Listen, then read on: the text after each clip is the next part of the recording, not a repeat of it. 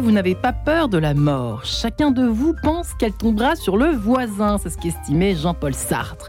Et pour d'autres, la peur de mourir résulte de la peur de vivre. Une personne qui vit pleinement est prête à mourir à tout moment, répond Mark Twain. Mais côté Bible, voilà ce que nous enseigne ce passage du Deutéronome. Je mets devant toi la vie ou la mort, choisis donc la vie pour que vous viviez, toi et ta descendance. Alors aujourd'hui, en cette Toussaint 2022, à l'heure où l'euthanasie séduit, où l'homme immortel attire, est-ce que, au fond, la question ou la réponse à donner à tout cela ne serait pas et si on arrêtait d'avoir peur de la mort? Marianne Janquet de Sens, décryptage, tentative en tout cas de réponse à cette question dans cette émission. C'est parti. Et j'ai la joie eh bien pour en parler et de recevoir en ce jour de la fête des morts que parfois on oublie un peu après euh, Halloween, la Toussaint, etc. Bon, la fête des morts finalement, euh, on va voir que finalement, si, si, on en parle euh, en lien avec la visite à nos morts, le jour apparemment qui continue de euh, d'attirer dans les cimetières beaucoup, beaucoup de, de, personnes, de proches des personnes défuntes. Laure de Pierrefeu, bonjour madame, bonjour Laure. Bonjour Marion. Vous avez travaillé, vous, dans l'univers du disque et de la pub. Vous êtes aujourd'hui euh, bénévole dans une unité de soins palliatifs à Paris. Vous avez publié justement cet ouvrage L'écharpe oubliée aux éditions City Édition, euh, ce lieu de rencontre forte justement qui a inspiré votre, votre second roman, euh, qui a quelque chose au fond. bon, finalement, c'est assez hallucinant puisque vous êtes, vous, témoignez de ce que vous, voyez au quotidien, des personnes que vous rencontrez au quotidien, qui sont aux frontières de la vie, entre la vie et la mort. Cette mort qui nous tétanise, que nous soyons enfants, euh, adultes ou euh, euh, en fin de vie, justement, on, fait bien souvent, enfin en tout cas, on a coutume de parler de la mort d'une façon très détachée, comme peut-être je me permets de le faire ce matin. Et puis en fait, quand ça nous tombe dessus, quand on sait que la mort est proche, on est moins guéret alors quand même pour commencer. C'est vrai. Alors juste d'abord, si je peux me permettre une toute petite précision, je ne suis plus. Ah, pardon. Est-ce que vous m'entendez mieux? Parfaitement. Ok. Euh, j'ai été bénévole en fait en soins palliatifs pendant une dizaine d'années. Je suis en pause de mon bénévolat en ce moment. Je préférais le préciser quand même pour que ce soit, que ce soit clair. Euh, j'ai fait aussi l'accompagnement du deuil parce qu'on ne peut pas parler de la mort sans parler du deuil évidemment. Voilà. Donc ça c'était juste une précision. Je suis plus en service aujourd'hui, mais je l'ai été longtemps et c'est vrai que c'est une expérience qui que j'ai eu envie de partager au travers d'un roman, puisque c'est ce que j'aime faire, écrire des histoires, écrire des romans. Euh, oui, donc la mort, euh, évidemment, un sujet euh, enfin, inévitable. et, et, c'est pas parce qu'on l'a côtoyé comme je l'ai fait pendant dix ans qu'elle va, qu'elle va perdre de son mystère ou qu'elle va, qu'elle va devenir plus acceptable. Je crois qu'il faut hmm. toujours garder ça en tête. Ça reste. Pour rester humble, quoi. Il faut rester humble parce qu'on a, dans la posture qui était la mienne, la posture de bénévole, on a une neutralité, on a une forme de détachement qui n'empêche pas l'attachement. Enfin, tout ça est paradoxal parce que même si on n'est pas censé s'attacher, on a évidemment, à partir du moment où on rentre en lien avec quelqu'un, il y a, il y a une relation qui se crée. Donc on est, euh, excusez-moi, c'est bon, euh, on est, euh, on est impliqué. Donc voilà, on, mais on, a cette posture qui est quand même très très très particulière et, et ce qui me semblait intéressant parce que on parle souvent des soignants, on parle des accompagnants, donc les gens qui accompagnent euh, leurs proches, qui sont là jour et nuit au chevet du malade, qui vont être là au moment du décès ou pas. D'ailleurs, ça c'est souvent une vraie hmm. question. Euh, mais la posture du bénévole, voilà, elle est elle est vraiment très particulière. On a un point de vue très privilégié et en même temps, on est quand même préservé de la dureté. Le, caractère scandaleux de la mort. Enfin, je pense qu'aujourd'hui, je, est-ce que j'ai aussi peur de la mort qu'avant? C'est une vraie question. mais, mais le fait est, elle est cette, peur, elle est constitutive de ce que nous sommes. Donc, euh, je pense qu'on peut pas, on peut pas la maîtriser, l'apprivoiser un peu. Mais nous naissons quand même pour vivre. Alors, le père Maxio de Longchamp est également avec nous. Bonjour, père. Bonjour madame. Vous êtes prêtre de la Société Saint-Jean de la Croix, docteur en théologie de l'Université grégorienne. Euh, vous prêchez de nombreuses retraites au Centre Saint-Jean de la Croix, dans le diocèse de Bourges. Vous intervenez également euh, sur les ondes voisines de Radio Notre-Dame, Radio Espérance. Votre dernier ouvrage, La vie après la mort, trésor de la spiritualité chrétienne, un recueil euh, des plus beaux écrits des grands auteurs spirituels, justement sur la vie après la mort, aux éditions Artege. alors j'ai presque envie de vous poser la question à vous, Père pour commencer aujourd'hui. Voilà, je pose une question à chaque invité avant de, finir ma présentation. C'est comme ça, pourquoi pas. au fond, la, foi chrétienne change tout ou change peu de choses. Qu'est-ce qu'elle change précisément à la peur de la mort, Père? Alors, elle ne change pas la mort, mais elle change la peur de la mort. Vous remarquerez que le, euh, refrain, j'allais dire, leitmotiv de Jésus, c'est n'ayez pas peur. Oui. Euh, si nous n'avons plus peur de la mort, euh, tout simplement, il n'y a plus de mort, parce que nous avons peur toujours de ce qui n'existe pas. Hmm. Et toute la difficulté de la mort, c'est précisément que elle n'a pas de, subsistance en elle-même. Et donc, l'Évangile nous invitant, nous, nous montrant en Jésus crucifié que, j'allais dire, la mort est derrière nous, euh, c'est en cela que la mort ne disparaît pas en tant que phénomène euh, biologique, si vous voulez, mais euh, celui qui croit en moi, dit Jésus, il est passé de la mort à la vie. La mort, nous la vivons au passé quand on est chrétien, fondamentalement. Alors bien sûr, ça la renvoie, je ne dis pas que ça rend les choses faciles, mais je dis qu'il ne faut pas se tromper de combat et que la foi chrétienne est une remise en ordre de la vie et à ce moment-là, la fin terrestre de la vie, non seulement n'est pas la fin de, la fin de tout, c'est trop triste, mais je veux dire, c'est une va être une éclosion, va être ce matin de Pâques qui fait que euh, peu à peu nous allons entrer dans une euh, logique de vie et de vie éternelle. Bertrand, merci euh, Père Maxio Longchamp pour cette sorte d'introduction. Bertrand Vergely, bonjour Bertrand. Bonjour Marie-Ange. Notre philosophe préféré, vous qui avez écrit Dieu veut des dieux, la vie divine chez MAM. Euh, pour le philosophe que vous êtes, par rapport à ce qui a été dit jusqu'alors, qu'en pensez-vous par rapport à cette euh, euh, place, importance de la foi chrétienne, d'une certaine forme de foi d'ailleurs, quelle qu'elle soit, pour les auditeurs qui nous écouteraient et qui ne seraient pas forcément de, de religion chrétienne Et je sais qu'il y en a, et je les salue d'ailleurs. par rapport à cette peur de mourir, au fond Qu'est-ce que ça Qu'est-ce que vous répondriez de votre côté, philosophe que vous êtes? Eh bien, écoutez, je pense qu'il faut distinguer les choses parce que l'erreur dans laquelle on se trouve vient de ce qu'on pense trop vite, mmh. sans apercevoir les différents niveaux de la mort et également les différents niveaux de nos réactions face à son sujet. Je pense qu'il y a trois formes de mort. La première, c'est la forme biologique de la mort, où l'espèce, pour survivre, sacrifie les individus à euh, sa propre durée. Et donc là, nous avons affaire à l'inexorable et à ce qu'on appelle la dure loi de la vie. Ensuite, nous avons la mort au niveau humain qui est le nôtre et qui est de l'ordre du deuil nous perdons quelqu'un ou nous avons peur de perdre la vie et de faire notre deuil de la hmm. vie. Et puis ensuite, il y a le paradoxe des paradoxes, c'est que ontologiquement, la mort n'existe pas. Il n'y a pas de mort, et c'est ce que vient trion, euh, confirmer le Christ sur la croix, à savoir que l'esprit, le souffle divin est plus fort que tout et la mort ne peut rien. Hmm. Comme le dit Saint Jean Chrysostome en citant la Bible, mort, où est ta victoire? Bien. Donc, ensuite, par rapport à ça, nous avons trois types de réactions possibles. Premièrement, il importe d'apercevoir qu'il y a une peur de la mort nécessaire attention à ceux qui n'ont peur de rien. Il faut quand même apercevoir que nous avons peur de la mort parce que c'est constitutif de la conservation de nous-mêmes et de notre mm. rapport à, la vie. Donc c'est ça, la vie est précieuse. La mm. vie est précieuse.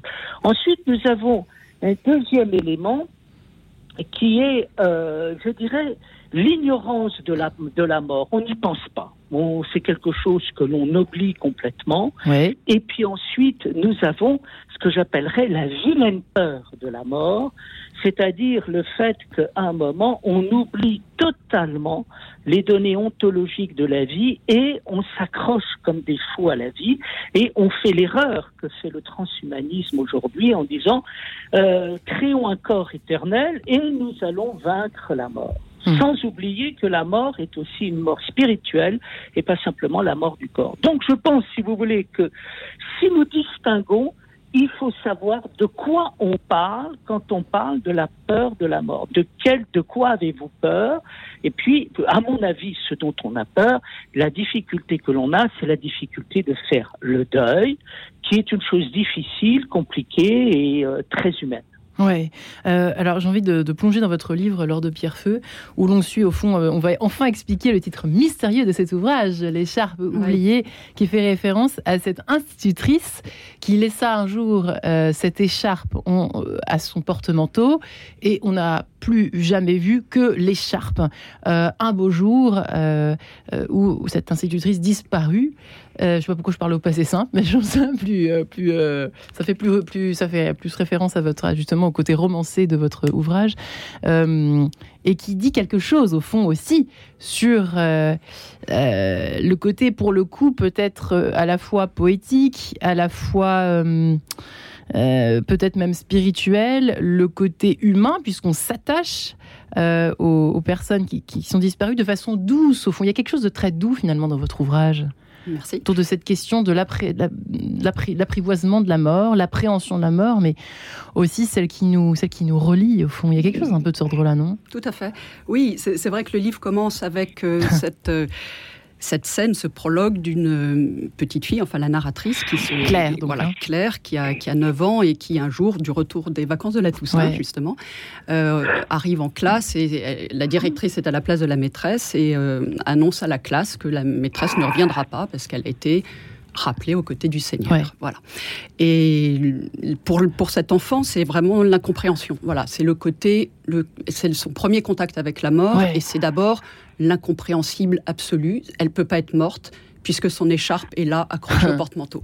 Et elle, et elle, se, elle grave cette image en elle dont ensuite elle ne se souvient plus, mais qui va être euh, réveillée, réactivée par cette rencontre qu'elle fait 40 ans plus tard dans un centre de soins palliatifs où elle est bénévole et elle rencontre un malade. d'ailleurs. Et graphothérapeute par ailleurs dans sa vie professionnelle, voilà. Donc elle s'occupe à la fois de jeunes enfants et en même temps elle va plutôt au contact des personnes en fin de vie, donc plutôt âgées. Et, tout à coup, cette écharpe ressurgit, et puis bon, je ne vais, je vais pas déflorer évidemment le roman, mais euh, sous la forme d'un foulard que porte ce vieil homme qui est, euh, qui est en signe de deuil aussi. Et en fait, ce premier contact avec la mort, c'est vraiment ce, cette ambivalence de la présence et de l'absence. C'est-à-dire que c'est ça la mort, c'est, enfin, en tout cas le deuil, c'est l'autre est là et il n'est plus là. Et hmm. la et cette écharpe qui est quelque chose d'intime, puisque 40 ans plus tard, elle est capable de se souvenir que c'était une écharpe tricotée au point mousse dans un ton mauve qu'elle avait vu la première fois avant les vacances. Donc, c'est dire que l'objet l'avait vraiment touchée. Euh, même si après elle avait oublié ce, souvenir, mais il, ressurgit. Donc c'est à la fois la présence et l'absence, de la même façon que de voir un corps mort, c'est la présence et l'absence de l'autre. Il est là et il n'est plus là. Et ce, c'est c'est vraiment le symbole pour moi du deuil en fait qui va courir tout au long du roman puisque mes personnages sont en deuil. Au-delà d'être en fin de vie, cet homme qu'elle va rencontrer sur son lit de mort, il est en deuil de Donc le fameux Henri Le fameux Henri. Et Claire elle-même est, Qui veut mourir. Hein. Qui veut mourir mais qui n'y arrive pas.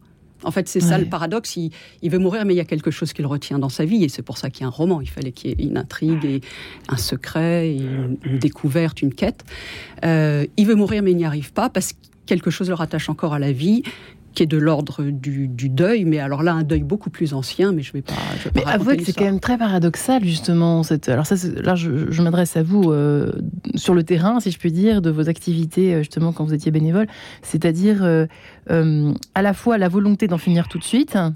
et à la fois, à la fois d'être terrifié par l'idée de, la, fin, en fait. C'est très curieux, hein, cette, cette, histoire. Ah ben, il y a une ambivalence permanente. Enfin, en tout cas, moi, je l'ai ressenti très, très, très fortement, l'ambivalence des gens qui veulent mourir et qui veulent vivre en même temps. Ah euh, de ceux qui savent où ils sont et, et, que la mort est proche, et qui, dans la même phrase, vont vous dire Je ne serai plus là demain, mais deux secondes après, à Noël, et c'est dans six mois, j'offrirai ça à ma fille. Donc, vous voyez, y a, et ça, je l'ai vraiment vécu, mais c'est assez, assez normal. C'est tellement inconcevable de penser qu'on va mourir que même aux portes de la mort, on reste vivant. Enfin, c'est, on est vivant jusqu'au moment où on ne l'est plus. Enfin, c'est, une évidence. On ne meurt que vivant, puisqu'on voilà, on est vivant jusqu'au dernier instant. Un mourant, ça n'existe pas. Donc, il est dans la vie, donc il peut pas s'empêcher de faire des projets. Quand bien même, il est parfaitement au clair sur cette situation. Alors, puisque vous le savez, les auditeurs euh, crèvent d'envie d'avoir toujours des solutions dans cette émission, puisque nous sommes là, alors timidement, humblement, euh, pour justement tenter de leur en donner des, petites pistes, en tout cas, de. Euh, enfin, de réponse, allez, on va, on va le dire comme ça. lors de Pierrefeu, le père, père Maxio de Longchamp et Bertrand Verjuy. Père Maxio de Longchamp, au fond, il y a quelque chose, peut-être, premier point un peu positif, qui, a, positif, qui peut nous réconcilier peut-être un peu avec l'idée de la, mort, euh, comme euh, l'évoque euh, Laure de Pierrefeu dans son, dans son roman. C'était jouer sur cette ambivalence entre absence, présence, que l'on soit chrétien ou pas, que l'on ait une foi quelconque ou pas. Est-ce que ça peut aider ça, justement, d'après ce que vient d'évoquer Laure de Pierrefeu je pense que de fait, hein, et quand euh, on approche euh, comme prêtre, par exemple, des personnes en fin de vie, oui, on constate tout à fait cela. Mais en même temps, il me semble, et c'est peut-être le rôle d'évangéliser cette fin de vie, et que ce que nous avons annoncé, c'est pas un remède, c'est pas une solution, c'est précisément, je dirais, c'est un oubli de la mort, c'est un dépassement non pas parce qu'on est plus costaud, on est plus, euh, on sait mieux que les autres et, on croit souvent que c'est pour nous rassurer qu'on va à la messe le dimanche. Non, non, mais euh, Jésus c'est le présent. Jésus, c'est t'occupe pas de ce qu'il y aura dans une minute, parce que une minute plus tard, ça n'existe pas. Et c'est une mise au présent, et euh, y compris dans l'approche de la dernière minute, que l'évangile je suis, dit Jésus. Hein. Et donc, euh, je suis convaincu que euh, la nouveauté, euh, l'absolue nouveauté chrétienne, elle est dans cette acceptation du présent. Et toutes nos, craintes sont toujours une sécrétion mentale, j'allais dire, qui porte sur le non-existant. Et Jésus dit je suis. Et le, le, Dieu de la Bible, c'est le Dieu de je suis. Et c'est comme ça que euh, ce dont nous sommes tous capables, justement, c'est de prendre conscience hein, de la réalité vivante dans laquelle nous sommes et que, au fond, euh, la mort n'est pas un problème. C'est mm. un faux problème. Alors, je redis que c'est c'est facile à dire, et quand j'y serai à mon tour, euh, je promets pas que je serai plus malin que les autres. Mais en tout cas, je promets que ce que je cherche à dire, par exemple, à des grands malades où on sait et ils savent quelque part que c'est la, la, fin terrestre, de leur dire euh, occupe-toi de ce qui est et non pas du peut-être et non pas de ce trou noir qui est finalement dans ta tête mais euh, qui n'est pas dans la réalité. Ouais. Euh, est-ce que j'ai le temps? Non, on me gronde sinon. on se retrouve juste après cette page en couleur. Lors de Pierrefeu, Père Maxio Longchamp, Bertrand Vergely, et si on arrêtait d'avoir peur de la mort en ce jour de la fête des morts précisément, à tout de suite.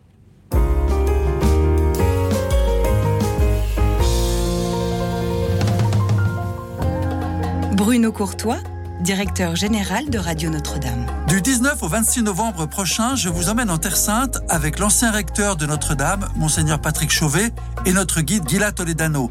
Une semaine à Bethléem, Nazareth, Capharnaüm, Tibériade et bien sûr Jérusalem. Avec Radio Notre-Dame, la Terre Sainte prend une autre dimension grâce à nos contacts sur place et notre connaissance du terrain. Une semaine à prix coûtant pour 1700 euros. Il reste encore des places, profitez-en. Renseignez-vous au 01 41 12 04 80. À bientôt. Représentation théâtrale. Akedia, Le Diable au désert, d'Adrien Candiard. Mise en scène et musique de Francesco Agnello. Tous les lundis, à 12h30 et 20h, chapelle Notre-Dame des Anges, 104 rue de Vaugirard, Paris. Avec Gérard Rousier, Jules Méhari et Francesco Agnello. Tous les lundis à 12h30 et 20h. Chapelle Notre-Dame des Anges, 104 rue de Vaugirard, Paris. Entrée avec libre participation. Radio Notre-Dame, les auditeurs ont la parole. Radio Notre-Dame a un ton unique qui me plaît tout particulièrement.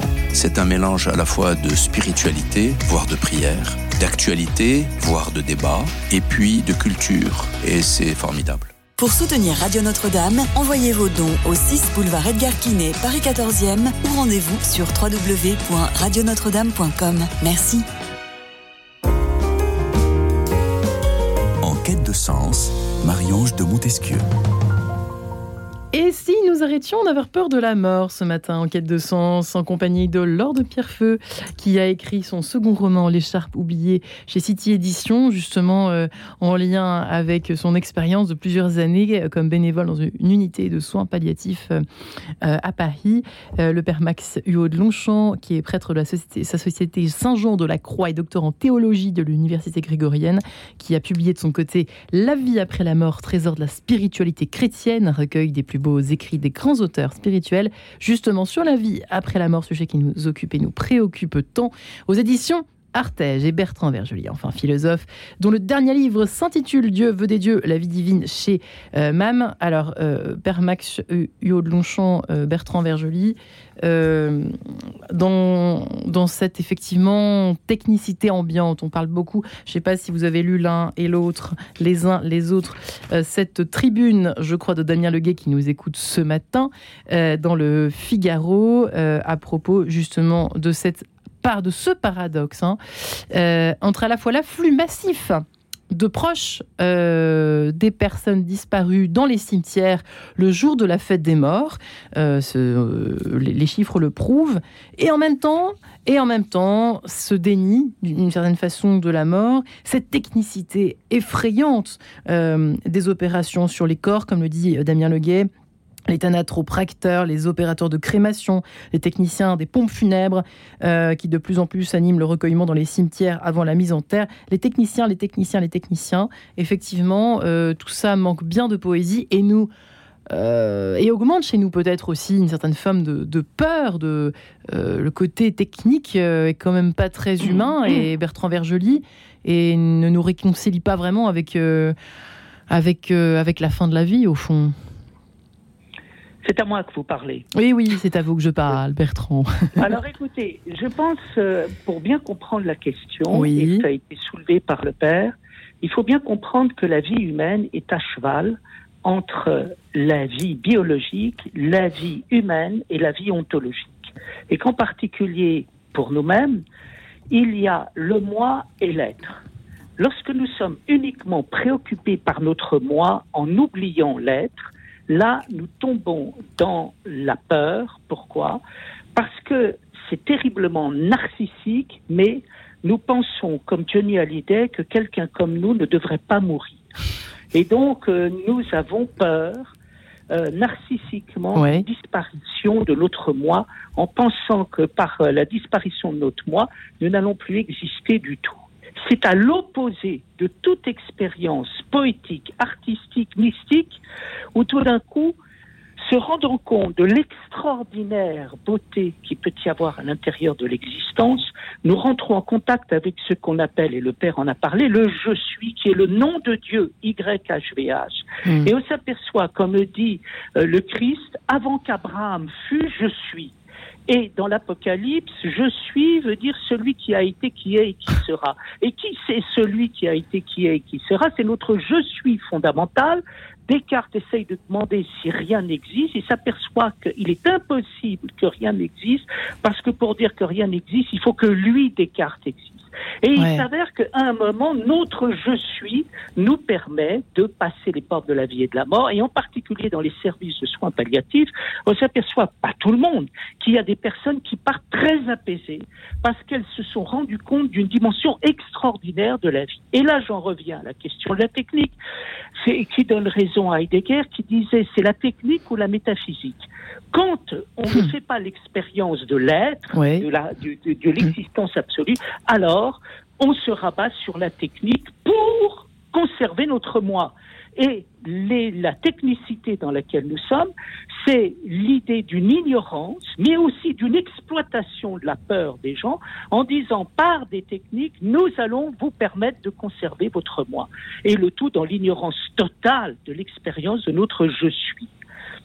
Ouais, c'est intéressant. Lors de Pierre vous m'évoquiez juste pendant ces quelques minutes de, de, de pages de, page de publicité, justement, à quel point vous étiez, vous, en tant que bénévole, finalement, la, seule euh, gratuité dans la journée, par exemple, d'une personne en fin de vie euh, qui est euh, envahie, qui est, qui est entourée, qui est peut-être même engloutie dans une espèce de, bulle de technique et de, de, choses inhumaines, au fond. J'en sais rien, j'exagère peut-être, parce qu'il y a certainement beaucoup plus d'humanité qu'on peut le penser chez le personnel soignant général, mais, mais tout de même, en 2022, enfin, c'est vrai, à l'heure où on parle énormément eh bien, de, de, crémation, d'euthanasie, il faut pas voir la mort, il faut pas en parler, etc. Euh, où vous situez-vous là-dedans, vous Alors, seule gratuité, là, je n'irai pas jusque-là. Peut-être pas quand même, non, hein, j'exagère un peu. Non, non, non. Non, c'est vrai que... Pure gratuité, on peut dire. On a une posture, une position qui est assez, euh, effectivement, assez, euh, assez unique puisqu'il n'y a pas d'enjeu dans la relation entre un bénévole et un patient, il n'y a pas de programme, il n'y a pas de on ne soigne pas, on n'a rien à faire, on est juste, on a juste à être là. Donc en ça, on est différent des soignants et c'est vrai que ça autorise, ça peut autoriser une certaine liberté avec nous qu'un malade n'aura pas avec un soignant parce que malgré tout, malgré toute l'humanité de la personne qui va venir le soigner, faire sa toilette, et, les soins en soins palliatifs sont vraiment des soins. On, prend le temps. C'est un des endroits à l'hôpital peut-être où on a plus le temps d'être dans la relation au patient et non pas juste dans un acte technique. Mais malgré tout, on est, quand même toujours un peu impressionné par la blouse blanche. Euh, elle a un pouvoir sur nous, malgré tout, le pouvoir de nous faire mal éventuellement, de moins bien nous traiter. Donc le bénévole, il, est, il a cette neutralité. C'est doux en fait, c'est quelque chose de doux là-dedans. Bah, il y a quelque chose. En tout cas de neutre. De neutre, voilà. Quelque chose qui rend les possibles euh, les plus larges possibles. euh, puisque voilà, il n'y a pas d'enjeu, il n'y a pas d'histoire. On est, comme le disait le père, on est dans le moment présent. Mais vraiment, ça, c'est une caractéristique qu'on vit. C'est-à-dire que moi, quand j'entre dans une chambre, enfin quand j'entre dans une chambre, on perd la notion du temps, on est dans l'instant présent. Euh, en sortant d'une chambre, moi, j'enlevais toujours ma montre, en fait, quand j'étais bénévole. Ouais. Parce que justement, le, le temps n'a plus d'importance et on peut rester dix minutes dans une chambre comme deux heures ou trois heures, on n'a pas de programme, on n'a pas d'objectif. Et ah, bon, on est éventuellement délogé par une infirmière qui vient euh, faire un soin, et c'est bien normal, et on, ou, la famille qui arrive, et on, va laisser sa place. Enfin, tout ça, c'est affaire de, délicatesse, et puis de sentir les moments où, notre présence est opportune et celle où elle ne l'est pas. Mais on est vraiment dans cette dilatation du temps, dans l'instant présent, et avec cette neutralité, effectivement, de n'être rien. Souvent, on dit entre nous en plaisantant, euh, les bénévoles, c'est des plantes vertes ou des potiches. Bon, après, il y a un art de la plante verte et un art de la potiche. Il faut savoir être une potiche active quand même, parce que bon, on n'est pas là juste quand même pour faire joli. Mais c'est vrai que hum, oui, cette position est, très très atypique, enfin très, oui, il y a de la gratuité forcément, puisqu'effectivement on donne de son temps, mais euh, mais c'est surtout cette, ce, ce, position d'être en, fait un réceptacle, euh, de s'adapter à la position de l'autre. De... il y, a des personnes qui croient, qui croient pas. J'imagine que là-dedans, il y, a de tout. Il y avait de, il y avait de tout dans votre. Euh, oui, bien sûr, mais en fait, je suis assez frappée rétrospectivement par le. Le, le peu de discussions que j'ai eues autour de, du sujet de la, ah de la foi. Tiens donc. Alors, il faut préciser que souvent, dans, enfin, dans les unités de soins palliatifs, on a, il y a des bénévoles d'accompagnement, dont la présence d'ailleurs est obligatoire. Hein, c'est inscrit dans la loi. Toute unité de soins palliatifs doit avoir des bénévoles. Ça fait partie de la philosophie des soins palliatifs. Euh, ces, bénévoles sont laïcs, ils sont encadrés, Et pour autant, Pour autant, euh, ça, pourrait venir de, de, la part justement des personnes qui vous, des, des, des malades. Alors oui, question. voilà, effectivement, mais il y a aussi des bénévoles d'aumônerie. Donc voilà, je voulais hmm. préciser ça. Peut-être que les bénévoles, enfin forcément, les bénévoles d'aumônerie auront plus une, peut-être plus de discussions autour du sujet de la foi. Du coup. Qu'en était-il hein Ah, Henri, mon personnage. Euh, c'est-à-dire, qu'en était eh ben Justement, quel, était son, son, son, rapport à la, à la... Est-ce qu'il y avait une forme de spiritualité dans son... Alors, c'est ce que, oui, c'est ce que j'allais vous dire. J'ai été frappée par le fait que les patients que j'ai vus, que j'ai accompagnés, et mon personnage en, euh, fait partie, il, résume quand même beaucoup des gens que j'ai pu voir, sont beaucoup plus tournés vers la vie que vers la mort. C'est-à-dire que les préoccupations, souvent, sont vraiment des préoccupations de vivant. Euh, c'est-à-dire C'est-à-dire, bah, quand on est allongé dans un lit. Quand on est allongé dans un lit, c'est que va devenir ma femme? Est-ce qu'elle va pouvoir payer l'appartement? Que va devenir mon fils? Qui va nourrir mon chien? Comment Enfin, il y, a vraiment des préoccupations très. la personne qui est en train de mourir, elle sait qu'elle est en train de mourir. Enfin, d'ailleurs, en train de mourir, ça veut rien dire. La personne qui va mourir le sait, et en même temps, elle est pleinement dans la vie. Père Maxio de Longchamp, c'est bon signe ou pas? De se préoccuper tout à coup euh, de qui va nourrir mon chien, etc. Ça, veut dire quoi, ça? Qu'est-ce que ça veut dire, au fond, de l'homme? Ça veut dire, je pense, qu'il y a une, continuité fondamentale entre euh, ici-bas et l'au-delà qui, euh, une fois toutes les, je dirais, tous les fantasmes, toutes les mauvaises philosophies, il y en a aussi de la bonne, je dirais écartées, bah, on s'aperçoit de quelque chose de très simple. Et c'est comme ça aussi, j'aime bien le mot de gratuité, mot chrétien, on va dire celui de grâce, et, celui qui à ce moment-là euh, rachète tout. Et qui fait que, euh, là on a parlé de la, technicité qui maintenant euh, entoure la, mort. Et, personnellement, je, je, la regrette beaucoup parce qu'il y a là un terrain pastoral absolument formidable. Et les prêtres savent bien que autour d'un cercueil, euh, on en dit et on, on, en reçoit beaucoup plus, même si c'est très peu de mots, euh, que dans toutes les belles catéchèses, que dans tous les beaux sermons du dimanche. Et vous voyez, euh, quand j'étais jeune prêtre, pendant 17 ans, j'étais curé d'un tout petit village, et j'ai accompagné 100% des, des dire le tiers du village finalement, j'ai conduit au cimetière, mais je dirais je marchais devant le cercueil et du début à la fin, de la veillée à la maison du défunt jusqu'à l'inhumation, je dirais, il y avait cette, euh, ce cérémonial gratuit. Et en ce temps, en ce sens, j'ai beaucoup de respect pour les ponts funèbres, mais enfin, c'est quand même complètement autre chose. Je passais la moitié de l'après-midi avec la famille, et de voir que là, on voyait tout d'un coup une logique euh, d'un au-delà de tout ce qui s'achète, de tout ce qui se vend, même de la technique médicale, mmh. hein, euh, et dans laquelle finalement on, on retrouve ce je suis, ce présent, cette densité de la vie, et que si ça c'est pas fait, si on cache la mort, effectivement, aujourd'hui, il y a des, pratiques sur le corps, il y a euh, l'absence de toute référence religieuse dans bien des cas, hein, avec, euh, on, va, euh, bon, les, salons mortuaires, pourquoi pas, mais je dirais, c'est quand même pas la même chose que de prier ensemble autour du corps. Bon, eh bien, je pense qu'il faut que cela se fasse parce que là, on trouve vraiment le socle de, de, l'humanité en tant qu'humanité, et finalement aider par l'Évangile à retrouver euh, cette humanité, ce droit de pleurer, ce droit aussi d'espérer, et même cette réalité de l'espérance qui dort en nous, euh, je crois que c'est absolument fondamental. Et oui, puisque espérer, on passe depuis notre naissance, notre vie au fond à espérer. Alors au début c'est un biberon et puis après ça devient un peu autre chose, euh, Bertrand Vergely. Et, là c'est la première fois de la vie où si effectivement on a plus d'espérance euh, avec un grand E, les auditeurs comprendront ce que je veux dire, ceux qui sont en tout cas les plus assidus. Mais c'est ça qui peut aussi pose euh, euh, beaucoup de questions euh, et puis qui peut être source d'inquiétude, Bertrand Vergely aussi. Alors je pense qu'il faut distinguer l'espoir de l'espérance. Hein. L'espoir est l'attente de quelque chose et en général d'un bénéfice. L'espérance est une structure ontologique qui veut dire que tout est ouvert et fondamentalement ouvert. Et donc, lorsque nous rentrons dans l'espace divin de l'existence, tout est incroyablement ouvert. Hmm. Et c'est là où tout d'un coup, il y a affaire à, au paradoxe de la mort, c'est-à-dire dans la mort, il y a toujours la question du deuil, il y a toujours la question du moi, il y a toujours la question des autres. On n'a pas envie de mourir, on n'a pas envie de voir partir les gens que l'on aime. Mais en même temps, et donc on exprime cette espèce de, violence, vous voyez, à travers euh, justement la gravité. Mais il y a en même temps une douceur euh, à l'intérieur de l'expérience euh, de la mort ou des enterrements, qui fait qu'on n'est pas dans le désespoir non plus, comme si on sentait, on pressentait qu'il y avait quelque chose d'autre qui va infiniment plus loin que tout.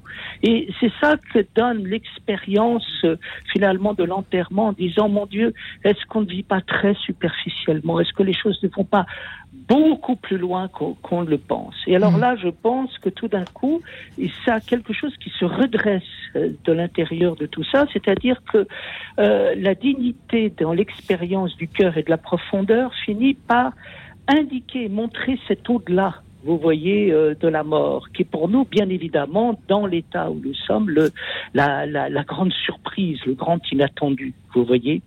Et donc, je pense que ce qui est intéressant, et, vous voyez à, travers ces expériences qui sont fondamentales, l'accompagnement, en même temps euh, la présence spirituelle, tout d'un coup, on fait une expérience de conscience ultime, d'une profondeur extraordinaire. Mm. Et c'est ce qui fait que tout d'un coup, la mort, c'est ce temps nous, nous redresse.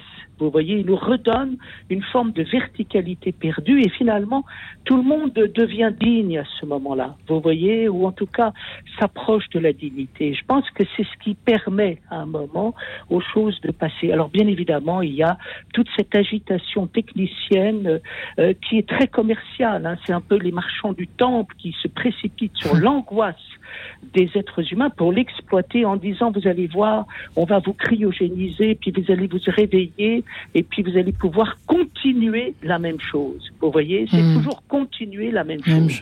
Et je crois que là, euh, on est devant, euh, ça s'appelle une escroquerie vous comprenez Et donc il y a une espèce de hold-up qui est fait à propos de la mort et qui ne. Mais heureusement, heureusement, je crois que les, les êtres sont plus sages qu'on le pense. Et alors c'est assez important parce que bon, euh, je crois que euh, on s'aperçoit que tout le monde à un moment euh, accepte euh, d'une manière ou d'une autre la mort et que cette acceptation de la mort comme de l'inexorable permet de dépasser celle-ci. Et ça c'est quelque chose de tout à fait étrange. Et bien sûr euh, sur, sur, cette escroquerie évoquée par Bertrand Vergely, euh, un peu un retour à l'essentiel avec le psaume 42. Quand verrai-je ta face? Et on se retrouve juste après. À tout de suite. Radio Notre-Dame.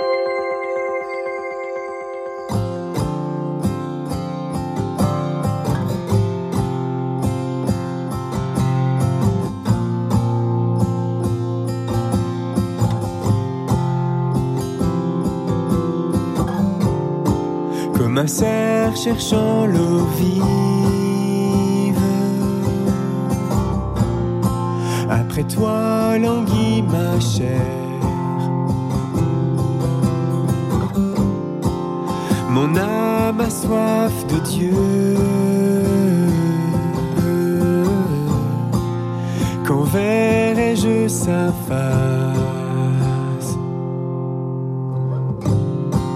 Je n'ai de que mes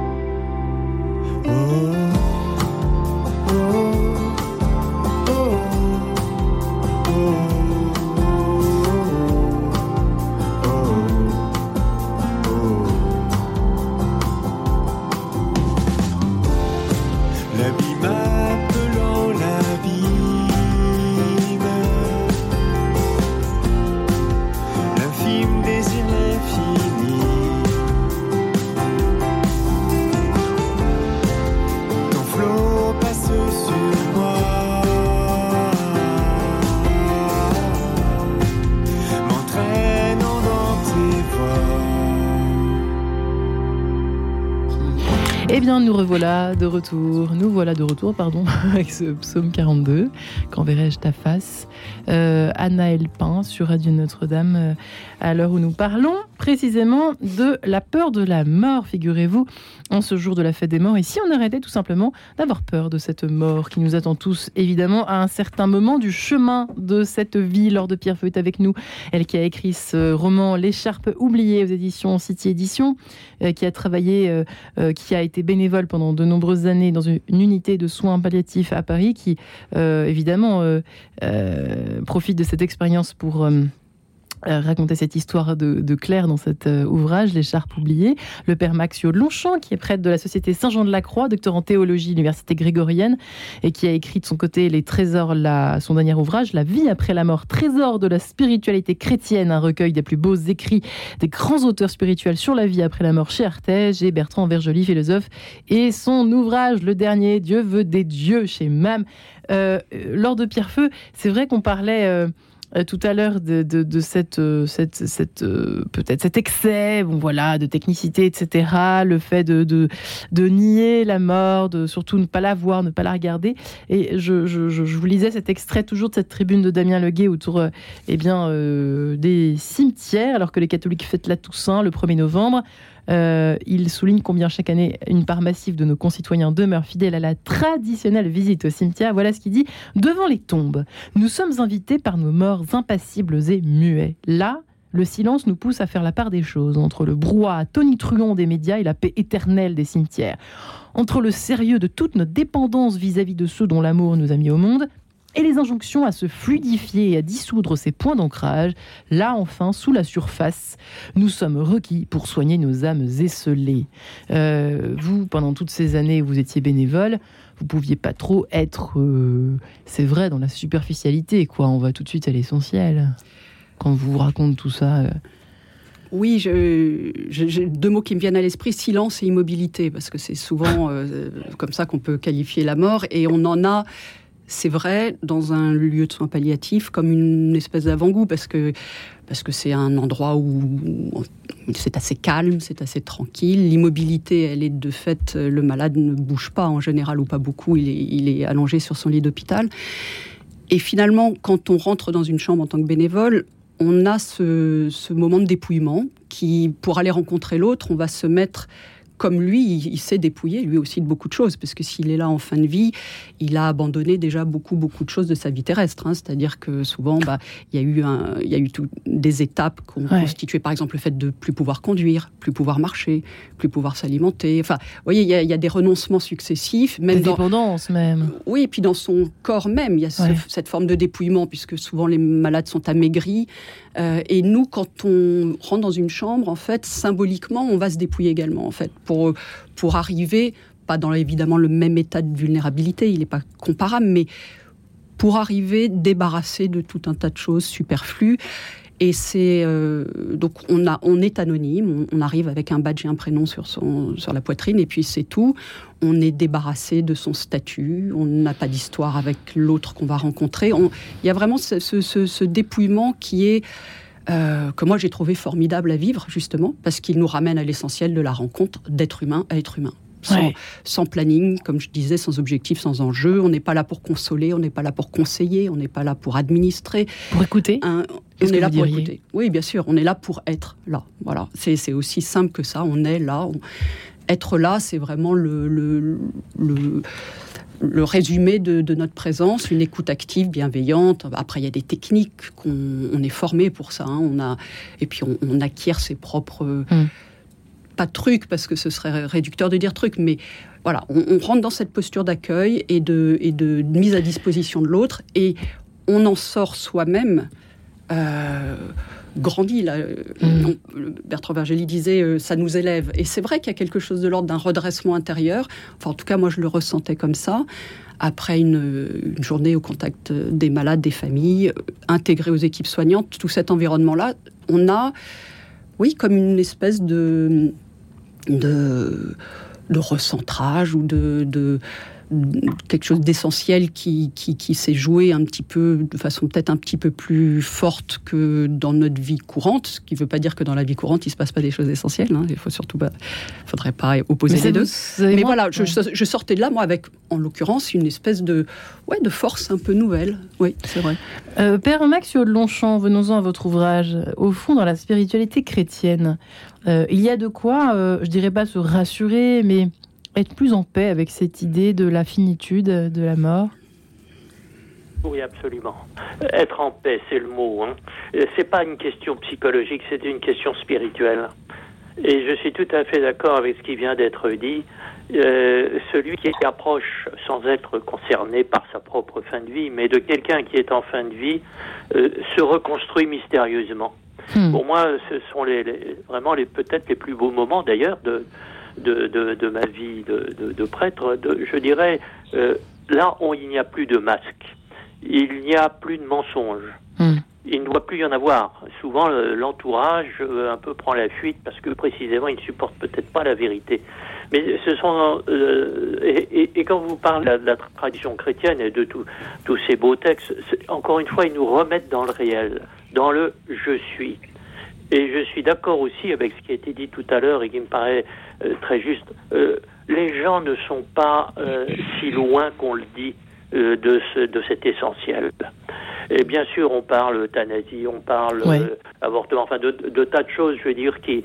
Euh, mais euh, fondamentalement, il y a une volonté saine hein, de vivre qui ne se laisse pas trop tromper quand même. Et c'est pour ça aussi que tout ce qu'on a dit sur les tricheries un peu techniques qui entourent le cadavre, qui entourent la mort, etc., euh, je ne suis pas sûr, si vous voulez, que nous ne soyons pas beaucoup plus capables que nous ne le pensons de retomber les pieds sur terre. Et à ce moment-là, euh, je dirais, euh, la mort et, tout ce qui l'entoure est un lieu de vie. Et il y a une densité humaine qui n'est pas simplement chercher des consolations, mais qui est, enfin, on parle de choses où on ne parle pas d'ailleurs, mais je dirais, on est dans le réel. Et je suis frappé, en effet, que sortant de d'une chambre où quelqu'un était en fin de vie ou peut-être même euh, venait de mourir, je me suis retrouvé moi-même beaucoup plus hein, que dans des, des beaux projets, des belles paroles, des belles cérémonies réussies. Euh, et c'est pour ça aussi que je croirais très très important hein, de ne pas euh, jouer avec ça. Autrement dire, de garder la place des funérailles, du cimetière, du, discours sur la mort, euh, nous en avons besoin euh, pour le discours sur la vie. Bertrand Bergely, je sens que vous brûlez d'impatience de, de, rebondir, de rebondir sur, ce qui a été dit justement euh, par le père Maxime Lochon et Laure de Pierrefitte. J'ai écrit un ouvrage où j'ai raconté l'accompagnement que j'ai fait de ma mère. Et un éditeur m'a dit, dans ce moment-là, qu'est-ce qui vous a aidé? Et j'ai dit, ce qui m'a aidé, c'est que rien ne m'a aidé. C'est-à-dire qu'à un moment, j'étais dans le réel à l'état pur, dans l'être à l'état pur, et il y avait là une densité, une vérité absolument extraordinaire. Et je pense que tous les êtres humains qui vont mourir le sentent à un moment, ils ne partent pas dans un état de colère, de fureur ou de désespoir, mais à un moment, le réel est là, ils se mettent dans le réel, et c'est ce réel fondamental, absolu, divin, qui leur permet à un moment de franchir les portes de la vie et de la mort, mm. et souvent avec beaucoup de dignité et de paix. Et, les choses se passent beaucoup mieux qu'on le pense et, euh, les gens sont beaucoup plus capables de, mourir qu'on le pense et, il y a beaucoup de tenue surtout dans tous ces moments-là. Ce qui m'a frappé, c'est que comme quand quelqu'un va mourir, c'est comme si tout le monde était à son poste, à sa fois les médecins, les infirmières, la personne qui va mourir, finalement la famille.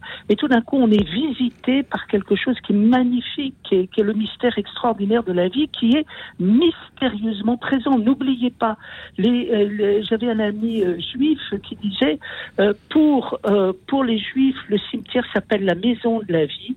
Et à un moment la chambre est une terre promise. C'est-à-dire que tout d'un coup il y a au-delà des chagrins humains et de la violence parfois de ce que l'on traverse il y a quelque chose de plus beau de, de, de plus beau que tout qui nous met tous dans une espèce de dignité de respect. Et c'est des moments très beaux très très beaux Et euh, vous voyez, euh, les choses sont bien organisées puisque euh, il y a à la fois une présence spirituelle et une présence humaine. Et puis, je trouve que tout ça m'a donné une impression. J'ai eu beaucoup de respect pour tout ce qui se passait à ce moment-là et j'étais très touchée par ça. Et ça m'a beaucoup aidé. C'est intéressant le témoignage de Bertrand Vergely. Vous n'étiez pas forcément d'accord dans cette émission. On n'est pas obligé d'être d'accord entre les invités. Dieu merci. Lors de Pierre Feu, c'est pas forcément si serein que ça. Alors vous vous dodelinez du chef, si je puis dire. Bah, euh, oui, c'est pas toujours aussi C'est des exemples dire. non, non, non, mais c'est pas le, terme est peut-être pas le bon, mais euh, on meurt seul. Euh, quoi qu'il arrive, donc on n'est jamais à la place de celui qui va mourir, quand bien même on a été très proche et on a été là, et même cinq minutes avant, Dieu sait ce qui va se passer au moment où. Donc, moi, je, me garde bien de penser qu'on meurt en paix. Je ne sais pas si ça existe. Je voilà, personne n'est là pour nous le raconter. Donc, ça, c'est.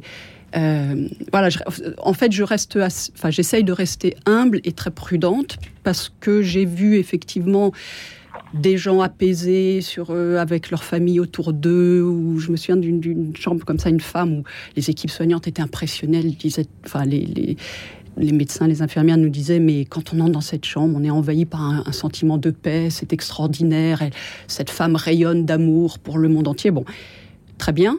Moi, j'ai le souvenir d'une rencontre avec elle, enfin d'un moment dans sa chambre où clairement, elle, a crié sa colère et son désespoir, euh, et, pour, pour après reprendre ce... Enfin, quand je parlais d'ambivalence, c'est ça, enfin, ou de complexité, ou de. Un, moment, on peut être dans la paix, le moment suivant, dans la euh, colère, et puis. donc c'est. On reste humain quand même. On reste humain et on, jusqu'au bout, euh, on, enfin, on meurt comme on a vécu souvent. Enfin, voilà, on, on, peut mourir en colère comme apaisé, comme on peut mourir dans un détachement, qu'on peut mourir dans un combat, on peut mourir. Il y a, je dirais qu'il n'y a pas de règle, enfin, comme pour toute la vie humaine, il n'y a jamais de règle dans rien, quoi. Voilà, donc c'est, c'est peut-être plus un paysage plus fragmenté que celui d'un apaisement vers la mort. Et ça, c'est pour moi, c'était vraiment quelque chose que j'essaie d'avoir en tête, c'est de pas tomber dans l'idéalisation ou une forme de de, toute puissance du bénévole qui se dit bah, j'accompagne quelqu'un sur un chemin de sérénité, je l'aide à, à, mourir en paix, etc. etc. Très bien, c'est vrai que ça arrive. On voit des chemins extraordinaires se mm. faire en quelques jours, de personnes qui arrivent en colère et qui, parce qu'on s'occupe d'eux de façon humaine, tout simplement, et qu'on leur donne un espace de, de, de, communication, de liberté avec les autres, etc., vont, vont, vont faire un chemin d'apaisement. Mais, mais ce n'est pas toujours le cas, et en tout cas, on ne peut surtout pas en, en, préjuger, on n'en sait rien. Quoi. Pour terminer, euh, je dirais que le mot de la fin revient au père Maxio Longchamp. Euh, justement, père, que, que diriez-vous pour terminer à ces personnes qui sont euh, un peu... qui sont en colère, enfin bref, qui, qui ont des fins de vie complexes au fond? Qu'est-ce qu'on pourrait leur répondre ce matin qui nous écoutent? Eh bien, je suis tout à fait d'accord. Ce n'est pas forcément simple de mourir, même si c'est toujours très grand, très respectable. Mais euh, euh, ce, serait là aussi tromper les gens que de dire que, bon, après tout, c'est un détail. Mais euh, c'est là aussi où je crois que l'Évangile, dans toute sa richesse, nous montre un Jésus qui pleure, un Jésus qui dit à son Père, je préférerais que ça n'ait pas lieu, etc. Et que finalement, là, nous devons, avec énormément de respect, hein, laisser à un certain moment celui qui finit sa vie, sa vie terrestre, euh, dans ce face-à-face eh avec le Seigneur. Et eh là, euh, ça ne m'appartient plus. Eh bien, merci infiniment, effectivement. Merci beaucoup, Père Maxio Longchamp, Bertrand Vergely, Laure de Pierrefeu. Merci à vous trois et bonne fête des morts. Retrouvez le podcast de cette émission sur le www.radionotre-dame.com.